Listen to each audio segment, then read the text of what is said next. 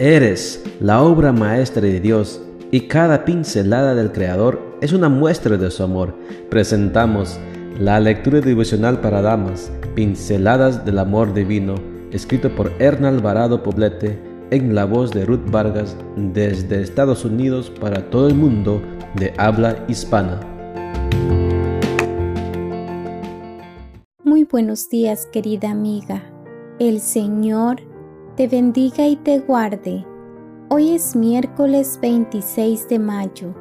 El título de la matutina para hoy es La vida se ahoga en un sendero líquido.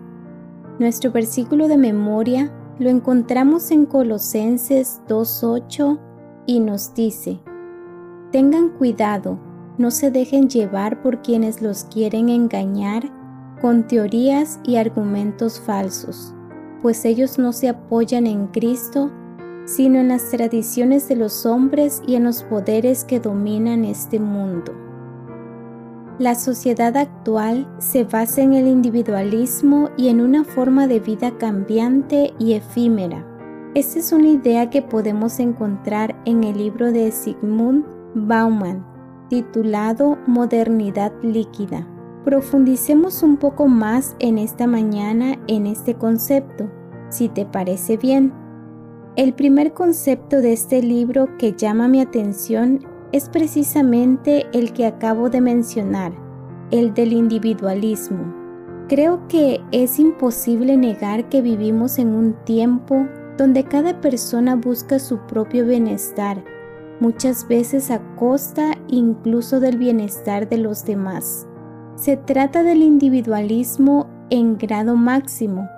El ritmo cambiante de la vida de hoy es semejante al agua que se escurre entre los dedos. Lo que ayer era válido, mañana ya no lo es.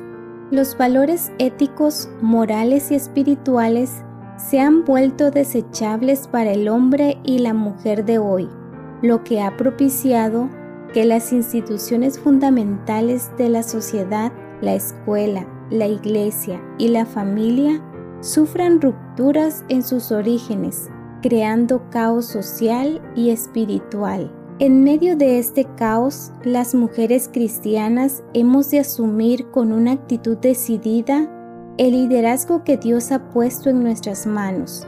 El hogar y la familia son nuestro principal campo de acción pero nunca se debiera convertir en un campo de batalla.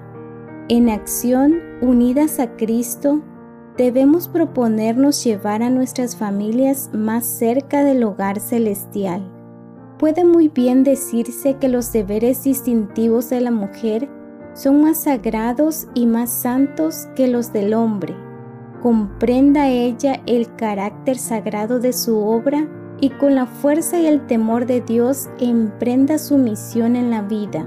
Eduque a sus hijos para que sean útiles en este mundo y obtengan un hogar en el mundo mejor. Al hacerlo, debemos ser sensibles a las necesidades de cada miembro de la familia. La aspereza, las palabras rudas, las reprimiendas violentas, los castigos punitivos sin misericordia, y las aseveraciones infundadas solo endurecen al más tierno corazón y producen el desplome del ideal de Dios para nuestros hogares aquí en la tierra.